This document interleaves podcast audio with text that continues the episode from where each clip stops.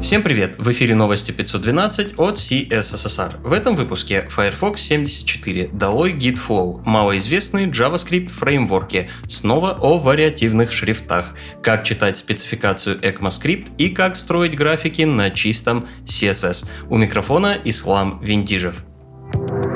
Интересные публикации. При обсуждениях, связанных с разработкой программного обеспечения, люди часто ссылаются на законы компьютерной науки. Дэйв Керр написал статью о наиболее популярных из них в своем гитхабе. Перевод статьи доступен на Хабре. Прекратите навязывать всем Git Flow, призывает Джордж Стокер. Причин этому несколько. Усложнение работы с Continuous Integration и невозможность работы с монорепами, отказ от ребейзов и втрое увеличенная вероятность мерж конфликтов. Больше подробностей в блоге Джорджа Стокера.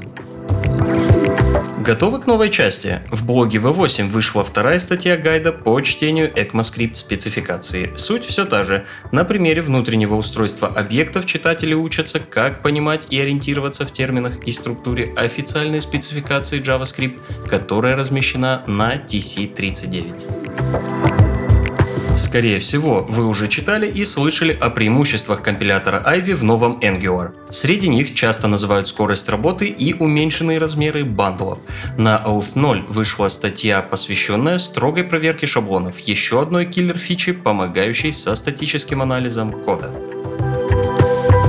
Работая с веб-шрифтами, разработчики чаще всего фокусируются на трех вещах количество запросов к шрифту, размер файла со шрифтом и время первого рендера. Но что, если использовать вариативные шрифты?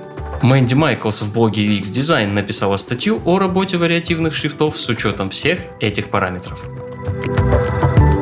Команда Google Cloud для студентов-разработчиков представляет первое из пяти видео, посвященных работе с G Suite.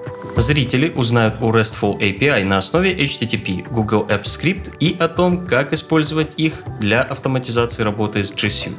Весь цикл видео будет доступен на YouTube-канале Google Cloud.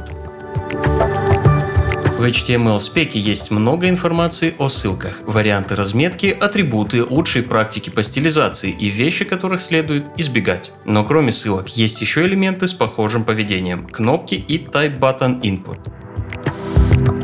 На CSS Tricks вышла статья, покрывающая все аспекты ссылок и кнопок, а также все нюансы HTML, CSS, JavaScript, дизайна и доступности, которые прилагаются вместе с ними. Там же на CSS Tricks вышла статья о создании линейных графиков. Много разметки, немного стилей и тригонометрии, и никакого JavaScript. Подборку интересных материалов заканчивает обзорная статья Саймона Холдрофа о современных JavaScript фреймворках. С одной оговоркой, это будут не самые популярные фреймворки. Помимо Svelte и Ember, которые периодически мелькают в наших новостях, в статье вы встретите такие фреймворки, как Aurelia, Mithril и Riot. И судя по статье и их репозиториям, в эпоху Google и Facebook они более чем живые и активно используются. Новости релизов. Встречайте 74-й релиз Firefox, новые CSS-свойства для текста, Optional Chaining, оператор, доработки DevTools, а также Cross-Origin Resource Policy заголовок. А для Android вышла четвертая версия экспериментального браузера Firefox Preview. Основные фишки релиза – возможность подключения дополнений на базе API Web Extension и подборка избранных сайтов на стартовом экране, основанная на истории посещений вышел Tor браузер 9.0.6 с обновленным NoScript до версии 11.0.15. Этот релиз запрещает загрузку встроенных в CSS внешних шрифтов в режиме Safest. За неделю current версия ноды последовательно поднялась на три версии до 13.11. В основном велась разработка модулей Async Hooks, Stream и FS. Также был добавлен патч, фиксящий невозможность собрать ноду из исходников. Вслед за нодой NPM поднялся до версии 6.14.2. Вышел Next.js 9.3. Появилась поддержка генерации статических сайтов, основанная на новых методах фетчинга данных. Появился режим предварительного просмотра для отображения черновиков и CMS и встроенная поддержка SAS для глобальных стилей. Также в этом релизе подготовили статистику для Next сообщества на основе репы в GitHub вышел Rollup 2.0. Теперь сборщик использует Chokidar в Watch режиме, а также добавилась возможность использовать Rollup как ES модуль. Nginx Unit поднялся до версии 1.16, появилась поддержка балансировки нагрузки в режиме Round Robin, а также реализована возможность задания правил маршрутизации. Сразу две версии Laravel релизнулись на этой неделе. В версии 7.08 у класса Mailable появился метод when, а релиз 7.1.2 связан с устранением XSS уязвимости в Blade компонентах.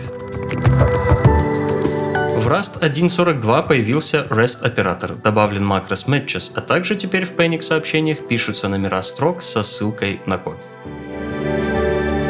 Обратите внимание на новый релиз Memcached 1.6. Основной его фишкой стала реализация хранилища Ext Store, которая позволяет использовать SSD флеш-накопители для расширения размера кэша. Другим новостям. В Django изменилась модель управления проектом. Что меняется? Будет упразднена core команда. Их доступы на комит в репу также будут отозваны. Появляются две новые роли. Мерджеры, отвечающие за мердж новых комитов. При этом они лишены возможности добавлять какие-либо изменения по собственной инициативе. Вторая новая роль – релизеры, соответственно, имеющие доступ к новым версиям Django и отвечающие за релизный цикл. Разработчиков, обладающих особыми полномочиями совершать и блокировать что-либо по своему желанию, больше не будет. Технические решения на практике уже принимаются на общественных слушаниях, в которых каждый может принять участие. Теперь это основной способ развития фреймворка. Все ссылки на инфоповоды и сопутствующие публикации ищите в описании. С вами был Ислам Виндижев. До встречи через неделю.